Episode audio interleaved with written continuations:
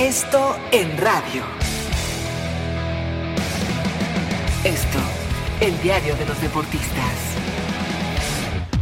Amigos de ABC Radio, los saluda Salvador Aguilera, director del periódico Esto. De todo dejó la fecha número 3 del campeonato mexicano. El VAR en medio de la polémica, gran protagonista de la jornada y de escándalo lo que vimos en el estadio del Puebla, uno por uno frente a las Chivas. Explotó el Chelis porque le anularon el gol que pudo significar la victoria. El Santos como visitante, dos goles por uno la victoria frente al Atlas los de la comarca. Marchan en el primer lugar del campeonato mexicano con nueve puntos, paso perfecto, 3 por 0 le pegó el Querétaro al Cruz Azul, muy mal se vio la máquina, hay cinco equipos que no han ganado, uno de ellos es el dirigido por Pedro Caiciña, tres goles por uno, la victoria del América sobre los Cholos de Tijuana, ya no está Agustín Marquesín, Mateus Uribe tampoco, ya fue presentado con el Porto. Y después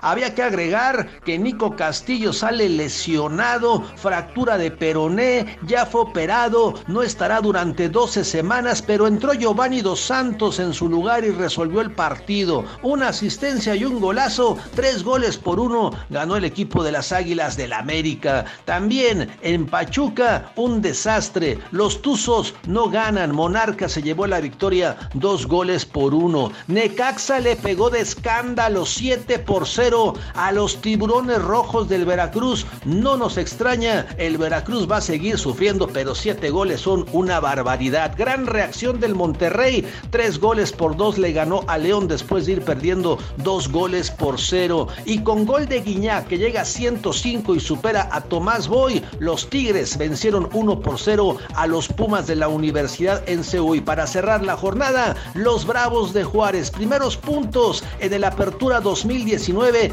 2 por 0 frente al Toluca, que también es un desastre. Síganme en Twitter como Aguilera Esto. Hasta la próxima. Esto en radio. Esto, el diario de los deportistas.